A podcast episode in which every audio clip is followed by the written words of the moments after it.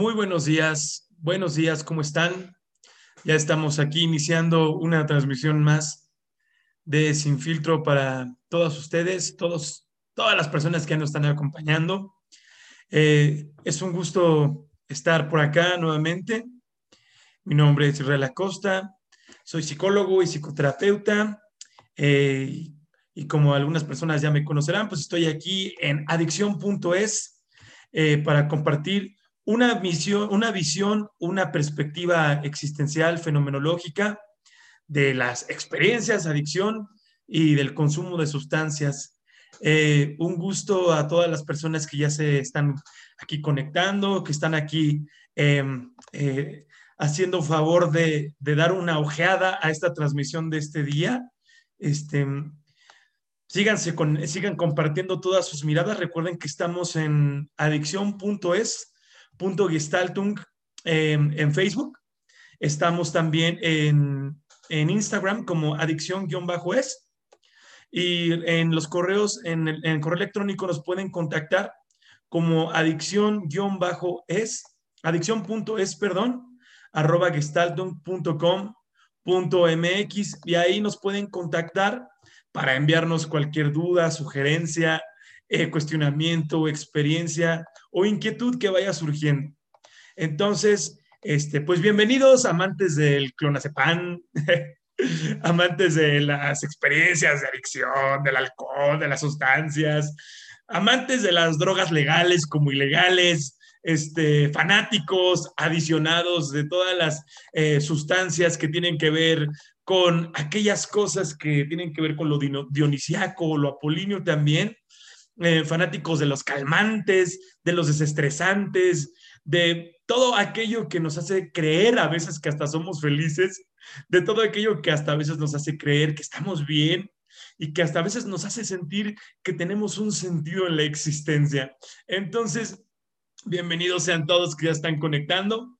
Este, para mí es un gusto platicar con ustedes como cada semana y hoy vamos a charlar de un tema que como podrán ver ya aquí escrito, eh, pues es como bastante resonante en muchos enfoques, en muchas circunstancias, y que nosotros ya hasta lo damos ahí maleando, platicamos de esto muy comúnmente, tal como si fuera así un dulcecito nos lo andamos pasando y hasta platicamos de esto como si fuera algo tan cotidiano y creemos que es algo que ya estamos dominando y lo damos por hecho que son eh, toda esta mitología, es toda la mitología de que cuando somos niños se marca nuestra existencia. Es decir, que todo lo que hoy nos ocurre, todo lo que hoy nos acontece, todo lo que tiene que ver con nuestro desarrollo y todo lo que hoy elegimos como adultos, tiene que ver forzosamente con nuestra infancia. De hecho, hay textos que hablan sobre que infancia es destino, Em, de corte psicoanalítico que nos invitan siempre a ver que todo lo que hoy nos pasa y todo lo que seguimos eh, repitiendo tiene que ver forzosamente con esto, con que todo lo que en algún momento vivimos cuando éramos niños en los primeros años ha marcado nuestra existencia de una forma en la que hoy no podemos ya reparar o quizás sí podemos reparar, pero a veces ya es muy difícil. ¿Qué tan válido es esta situación? ¿Qué tan válida es esta condición? En realidad, nuestra infancia es nuestro destino. En otras palabras, eh, como quien dice, pues ya nos chingamos. es decir, este, pues ya si ya lo vivimos de una forma en la infancia, ya no tenemos remedio ya no tenemos para dónde hacernos, inevitablemente ya vamos a tener que quedarnos ahí estacionados en esta condición en la cual en algún momento estuvimos traumados, dolidos, heridos, y hoy nos tendremos que acostumbrar a vivir con lo que se dice, entre otras mitologías, como el baja autoestima, la baja autoestima, sentir que no tenemos amor propio, es decir, que si nuestros padres nos maltrataron, vamos a vivir con esta situación de que nuestros padres, o, o pronto todas las personas nos van a maltratar, vamos a seguir con este estigma de que la gente no nos quiere. Es decir, estamos condenados. Infancia no es destino, es condena también. Eh, hoy que estamos eh, ya en esta víspera, estamos acercándonos cada vez más a la celebración del Día de los Niños, de las Niñas, pues vale la pena cuestionarnos estas cosas ¿Cuántos no tenemos y cuántas personas no tenemos estos traumas de la infancia? Y a poco no, a ver, este, váyanse cachando incluso cuántas personas de aquí que, que, van, que van escuchando estas reflexiones que vamos aquí planteando, no, este, no en algún momento han dicho cuando han tenido algún fracaso, algún error o alguna relación de pareja, por ejemplo, no les funciona, algún trabajo o cuando algún plan no les sale, inmediatamente dicen, es que, pues bueno, eso tiene que ver con mi infancia. ¿Sí? Muy fácil nos escudamos en la infancia diciendo que pues como estamos jodidos, este, desde niños, ¿sí? Tuvimos una infancia bien jodida, bien pinche, bien miserable, pues ya no tenemos para dónde hacernos. ¿sí? Entonces ahí es donde agarramos la herramienta facilota para culpar a nuestros padres. ¿Sí? Es que si mi papá me hubiera querido, es que si mi mamá me hubiera querido, es que si yo hubiera tenido otros padres, es que si hubiera tenido otra condición, yo no estaría tan pinche jodido, no estaría yo tan pinche miserable, ¿sí? Entonces nos sirve como un sinfín de articulaciones para poder discernir o para poder agarrarnos de una existencia a la cual hoy despreciamos. Pero bueno, antes de empezar como tal en el tema, este, vamos a hacer un apartado en cada podcast donde vamos a hablar un poco sobre algunas reflexiones terapéuticas. Eh, iniciando con una carta que hace, unos días publiqué incluso en la página de adicciones, eh, que es una carta eh, bastante reflexiva, bastante interesante, que hoy les voy a compartir, que ahí la pueden ver incluso en, en la página. Y esto es para muchas personas que tanto como van a terapia o personas que no van a terapia, pero que les interesa también esto, así como para muchos terapeutas. Regularmente el terapeuta está acostumbrado a hablar de lo bonito que hace en terapia. ¿Sí? Los terapeutas estamos acostumbrados a hablar de lo bonito que hacemos en terapia, así como también los pacientes están acostumbrados a hablar de la flor más bella que le avientan a su terapeuta. Pero recordando que también la parte dionisíaca tiene que ver con este aspecto putrefacto. Y las experiencias, eh, en todo lo que tiene que ver con la existencia, no hay bueno ni malo, simplemente las cosas son y no hay por qué maquillarlas. Hoy vamos a hablar de, eh, en este preámbulo, de la experiencia y una carta que en lo personal yo le comparto al paciente que me mentó la madre. ¿Sí? O esta carta al paciente que me mentó la madre, se las quiero compartir como un aspecto reflexivo bastante interesante para mi gusto y que espero que de esta forma también lo sea para ustedes, para que vayamos viendo cómo podemos abrirnos a diferentes miradas. Eh, esta reflexión que a continuación es que es como un cuento, sí, es como una forma meditabunda de entrar a las posturas, a diferentes contrastes de la existencia. ¿Qué tanto nosotros nos abrimos a estas personas que pues también nos mientan la madre? ¿Sí? Cuando alguien nos dice algo que no nos gusta, lo primero que decimos es, no tiene razón, está mal, ¿sí? Todas las explicaciones que nos damos son a nuestro favor. Y más cuando algo no nos gusta, más cuando algo nos escandaliza. Hay una anécdota donde Facundo Cabral va cruzando la calle con Jorge Luis Borges, este colega, este amigo, este pensador, escritor este argentino, que van ellos caminando y entonces una persona le dice, le dice, tocándole el claxon a Borges, sin darse cuenta de que él no tenía esta habilidad visual, y le dice, este, hazte para allá, viejo pendejo, algo así le grita. Y Borges, después de unos minutos, le dice a Facundo Cabral, ese hombre me dijo que yo era un viejo pendejo, ¿cierto? Y Facundo Cabral le responde, sí, maestro, al parecer lo ofendió. Y, Facundo, y, Borges, lejos de molestarse, lejos de incendiarse y de ponerse a la defensiva, dice, hay dos motivos por los cuales ese hombre me pudo haber dicho que soy un viejo estúpido pendejo. Uno es que haya leído mi obra. La otra es que no la haya leído. Es decir, que inevitablemente Borges acepta asume que sí tiene muchas posibilidades de ser un pendejo. Pero la mayoría de nosotros no aceptamos eso. Inmediatamente que alguien nos acusa de algo o nos señala de algo, no lo recibimos. ¿Qué vamos a hacer inmediatamente? Defendernos. Vamos a, como dicen por ahí, brincar. Vamos a ponernos luego, luego muy, muy picuditos y vamos a decir que el otro está mal, que se está proyectando, ah, que está jodido, ah, que nos tiene envidia, ¿sí? Ah, que seguramente lo dice porque pues, el güey tiene traumas de la infancia. Y no vamos a asumir que quizá nosotros estemos medio pendejos también.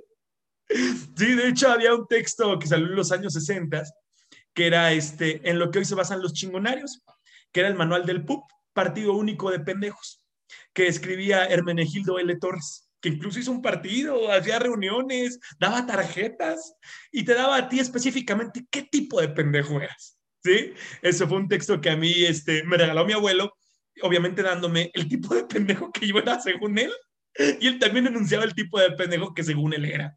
Y así cada quien, si viéramos nuestra ignorancia, ¿sí? Estas son premisas socráticas, más allá de ofendernos y más allá de decir, ¿qué tipo de pendejo soy? Más allá de decirme, ay, qué mala persona soy, es abrirme a la posibilidad de que hay cosas que no sé, hay cosas que ignoro y hay cosas en las cuales puedo estar fallándole a otras personas o haciendo cosas que le afecten.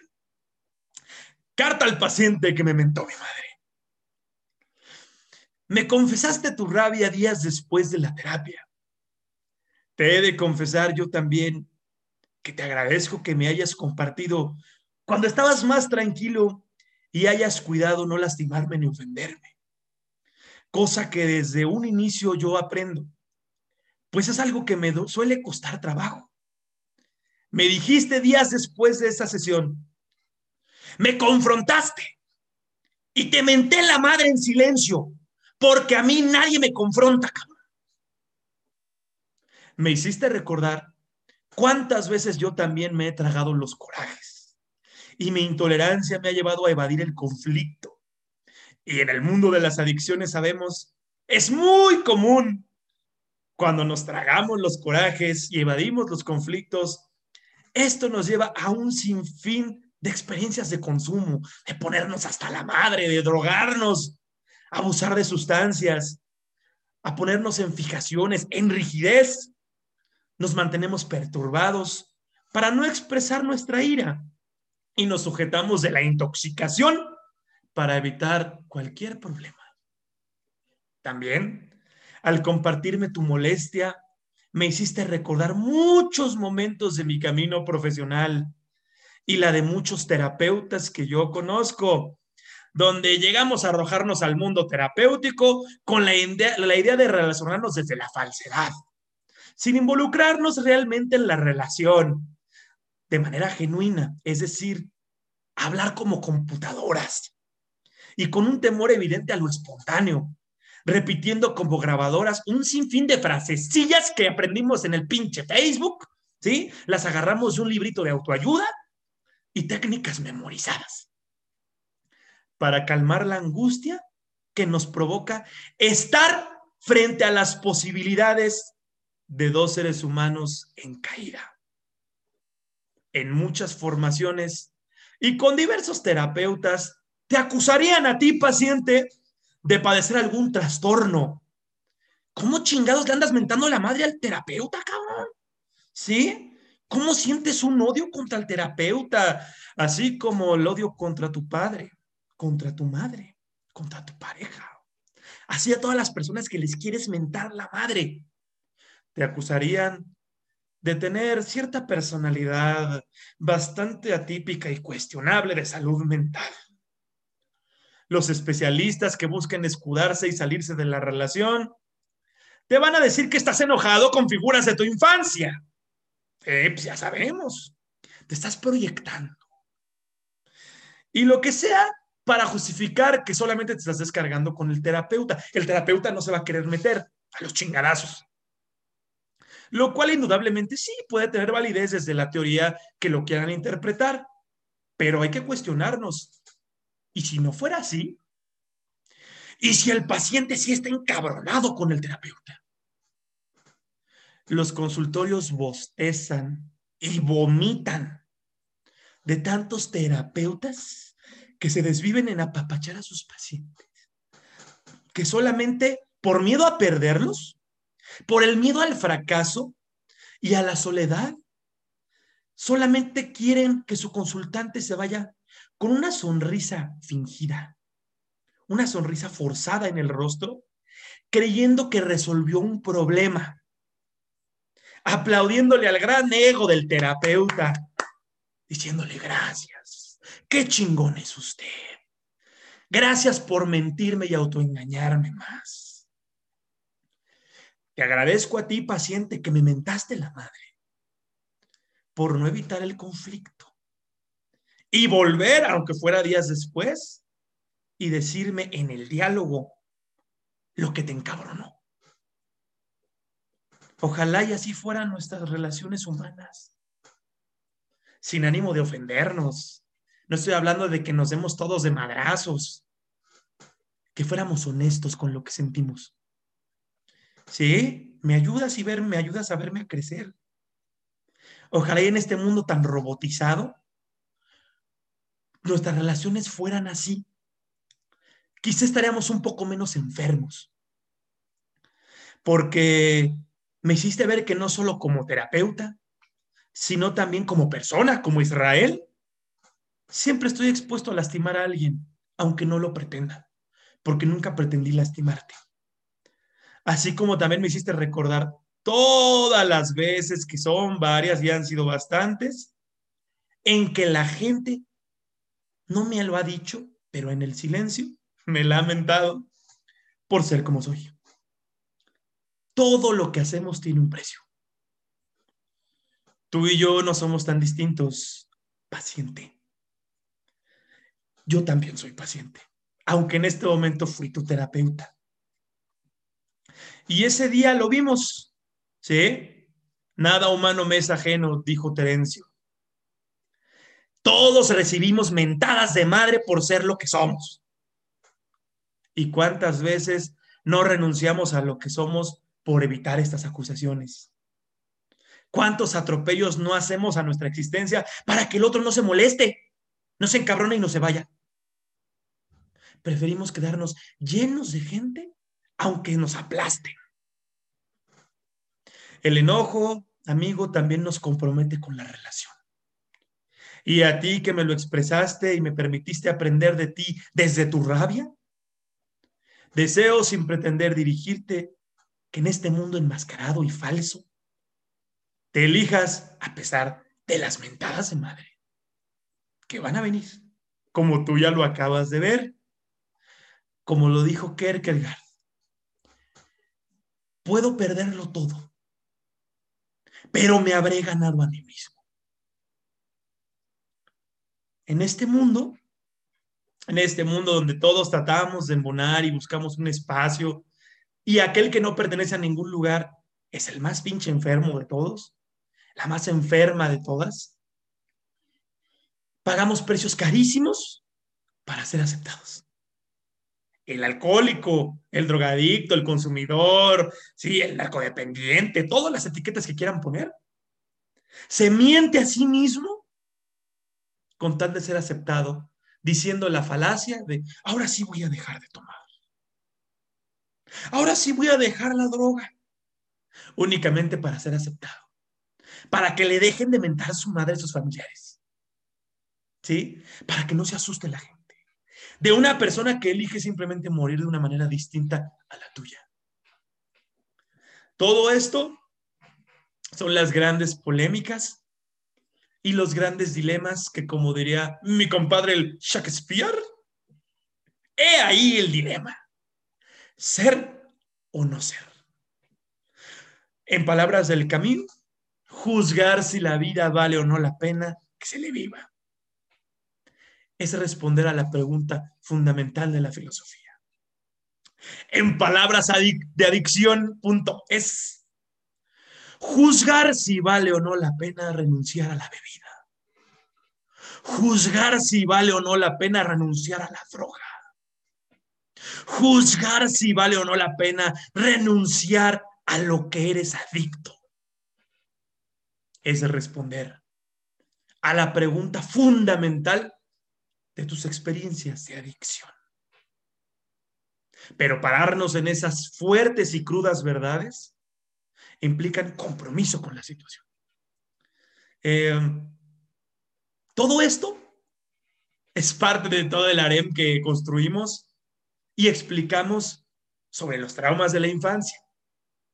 Ahorita podemos escuchar y pensar que es algo común, ¿sí? ¿Cuántas veces no hemos escuchado estas menciones que nos han dicho que somos malas personas. Incluso pueden decir, ¿cómo es que el Israel, el psicólogo, habla así? Y me avientan también una, ¿sí? Y así también a ustedes. Cuando hablan, se expresan, piensan, sienten de alguna forma, también les avientan una en su familia, en sus propias casas. Por no quererse casar, por no querer tener hijos, por no querer estudiar una carrera que sus papás les impusieron, también les avientan una y bien fuerte son los riesgos de la existencia. Son los riesgos de estar aquí. Son los riesgos de elegir estar vivo. Todo eso es parte de lo que nos hace definirnos. Existir es tomar una postura. Vamos a las explicaciones. Y siempre explicamos, como el tema que hoy ponemos, que viene de la infancia. Y así decimos cuando algo no nos sale que viene de la infancia es el gran negocio y el gran mito, la falacia de que cuando las cosas no son como queremos o cuando algo no nos está saliendo, viene de la infancia. Así, cuando las personas nos están mentando nuestra madre, nos están diciendo que somos las peores personas, los más ojetes, las más, las más peores, las peores de peores, lo primero que vamos a decir es, que quizá es algo malo que viene de nuestra infancia. Vamos a comenzar a culpar a nuestra infancia.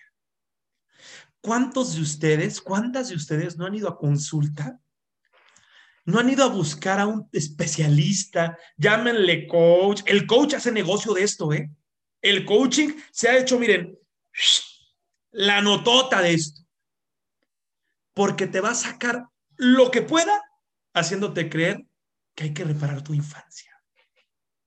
Entonces, pues, de, ¿por cuál año empezamos? ¿Por cuál año empezamos? ¿Por qué, eh, ¿Por qué etapa de la infancia quieren que empecemos? ¿Sí? ¿Por qué momento de la infancia quieren que trabajemos? Y no la podemos seguir. Quieren que nos vayamos a la primera, a la segunda, quieren que nos vayamos a los, a los ocho años, a los diez años. ¿A qué edad de la infancia quieren que empecemos? Para encontrar por qué no quieres tener pareja. Para encontrar por qué consumes drogas. Para encontrar por qué no te has querido casar para encontrar por qué no quieres tener hijos, para encontrar por qué consumes cocaína, marihuana, éxtasis, metanfetamina. ¿A, qué grado de la infancia quieres ir? Para que todo esto se convierta en explicaciones, explicaciones, explicaciones, para no develar lo obvio, porque no lo eliges.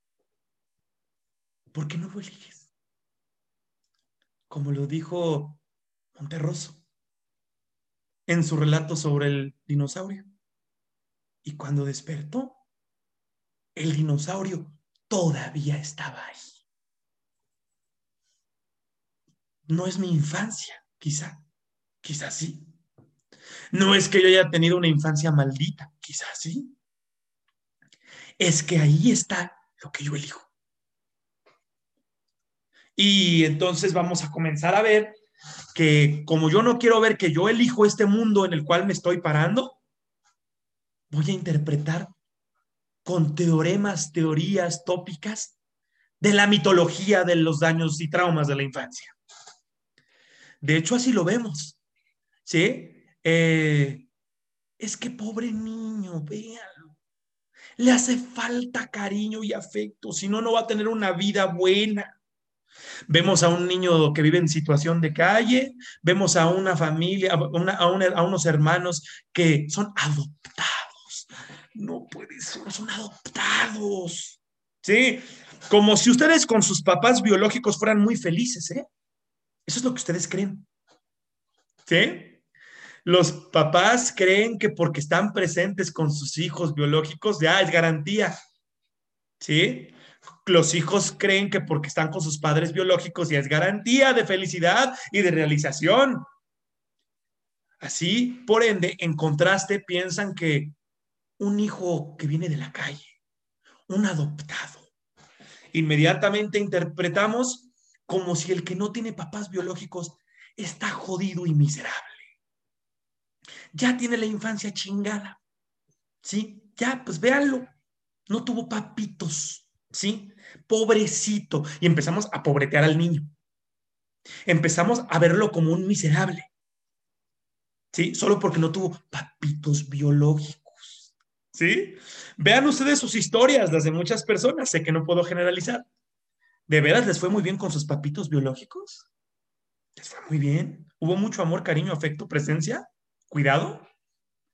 ¿Atención? ¿Interés? Eh, ¿Proyección? ¿Cuántos de los abusos sexuales que hay en nuestro país y en muchos otros no vienen de los padres? No vienen de los familiares. ¿De veras está mejor que estar en la calle? Pero es que, claro, hay que ver que todo lo bueno viene de estar regocijados en el núcleo familiar biológico. No dudo que haya relaciones familiares biológicas muy buenas, pero en realidad podemos decir que todas. Si fuera eso cierto, no tendríamos hoy las condiciones y las experiencias tan trágicas en consultorios que vemos. ¿Cuántos padres creen que al darle todo a sus hijos, ya van a ser felices? Y se acaban suicidando.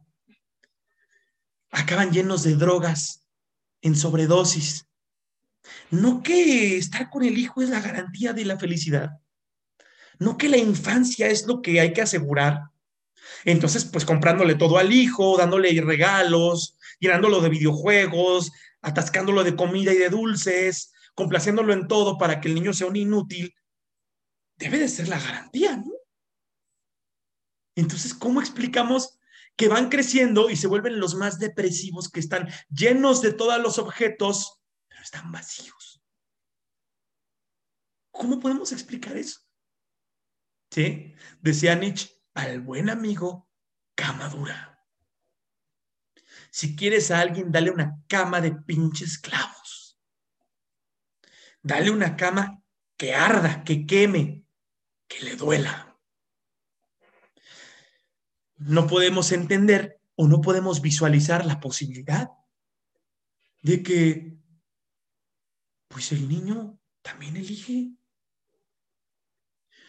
Muchos de los que son papás aquí, por cierto, mañana en tribuna, en tribuna vamos a platicar de la angustia de ser padres. Todo lo que cuesta ser padre. Y no a nivel económico, que también es una la nota. Todo lo que implica elegir ser padre, lo que implica ser madre. Uno cree que trae un hijo a que sea feliz. Y qué bueno que lo cree, porque si no, no lo trae. La mayoría de los padres piensan, vamos a tener un hijo, vamos a tener una hija. Sí, para que sea feliz. Eso es lo que les gusta creer. No pensamos que no puede haber momentos de felicidad, de plenitud para el hijo. Qué bueno, y ojalá y los tenga. No es una maldición, se lo deseamos. Y de, de corazón, ojalá y lo tenga. Pero eso es lo que esperas y dentro de tus posibilidades harás lo que esté en tus manos para que pase. Pero no lo sabes. Tú no sabes si alguien lo va a violentar, lo va a abusar. No sabes si alguien tendrá algún evento de psicosis y lo va a asesinar. No sabes si en las vías del metro alguien lo va a empujar, lo va a asaltar y lo va a aventar por allá. Tú no lo sabes, pero tienes fe. ¿Sí? Y así te arrojas a esa posibilidad. Hay un gran negocio que se hace con los padres. ¿Sí?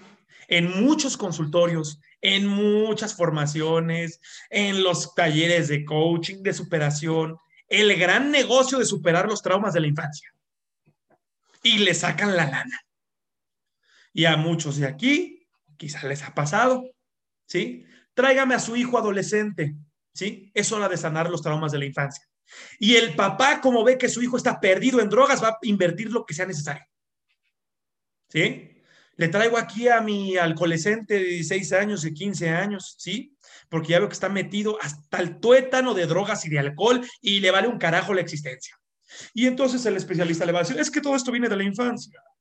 Necesita un año de tratamiento. Le va a sacar una la nota. ¿Sí? Es un negociazo el mito de que todo viene de la infancia. ¿Sí? Este, pues hablemos sin filtro, ¿no? ¿De cuántos años les gusta que les puedo vender un proyecto? ¿De cuántos años les gusta que les puedo vender un tratamiento diciendo que todo viene de la infancia? Al fin estamos hablando de una metáfora.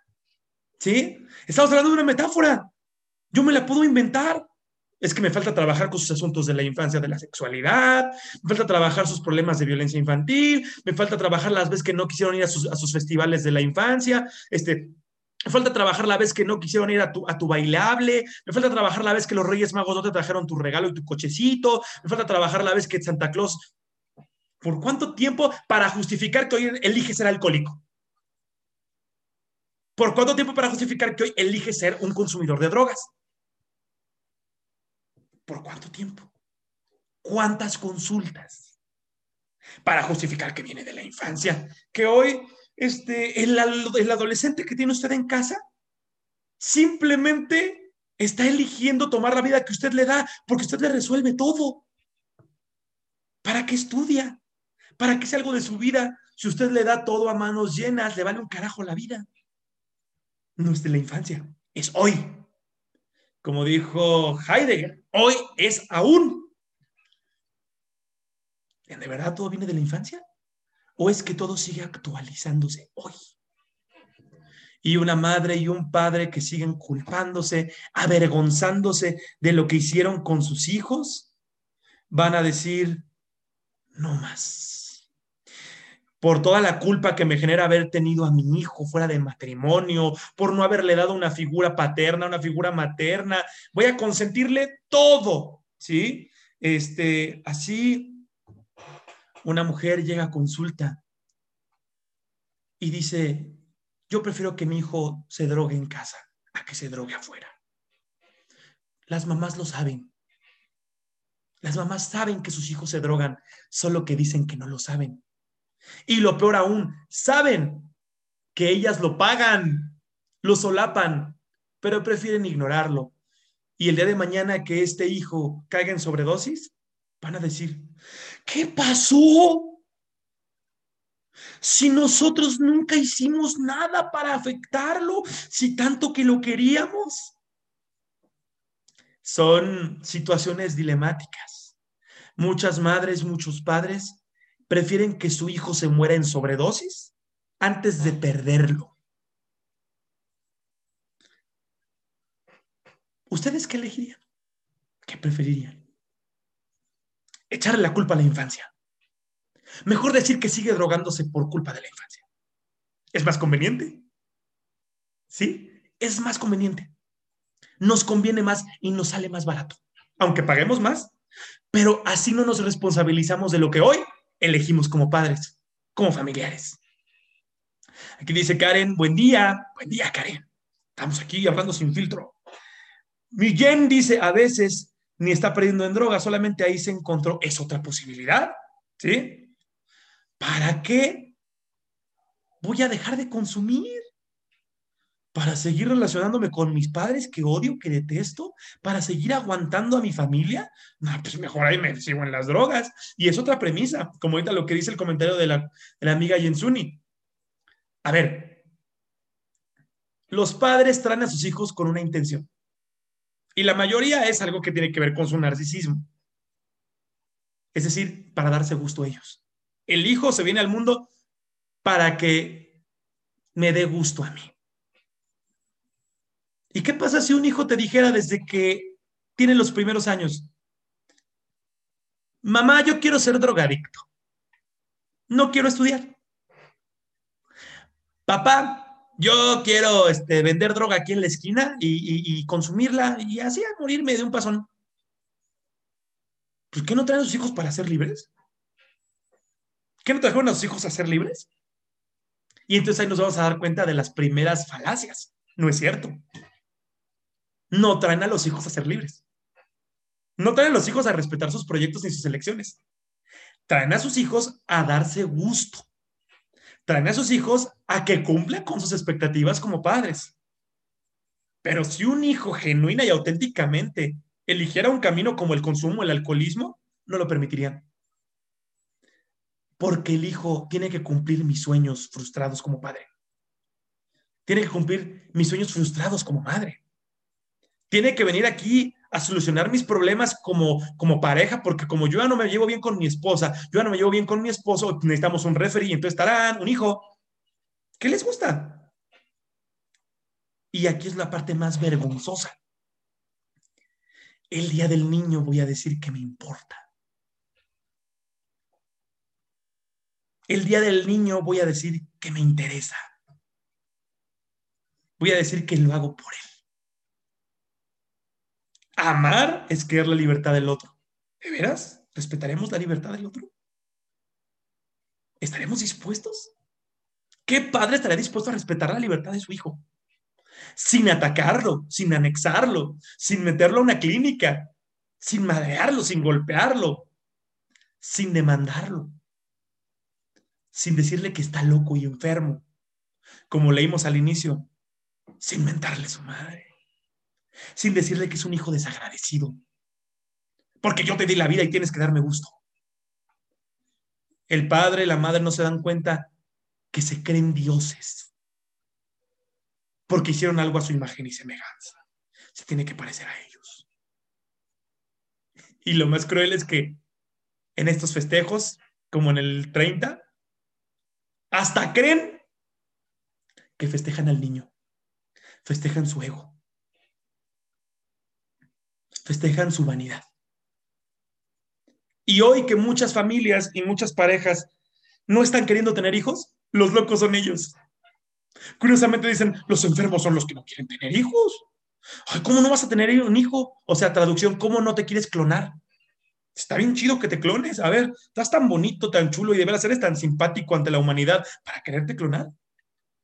Digo, si tú lo crees, adelante, qué padre. Si vas a tener un hijo, por lo menos respétalo. Por lo menos no le jodas la existencia queriendo que haga lo que tú haces. Que piense como tú pienses. No lo asesines.